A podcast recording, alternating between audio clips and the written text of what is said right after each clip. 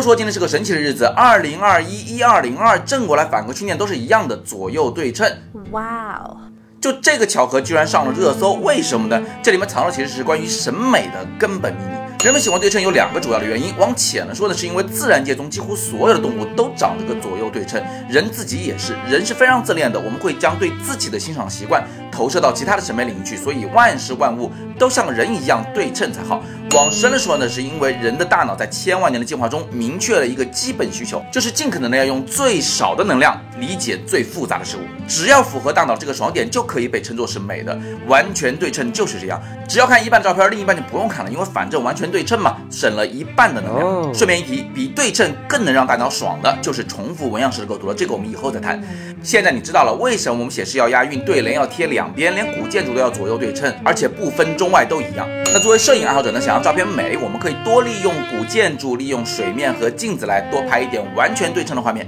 这是很容易实现，但是却很有效的构图方法。更多审美话题和摄影技巧，关注我的抖音账号叶子玩摄影，每周三晚八点直播间见。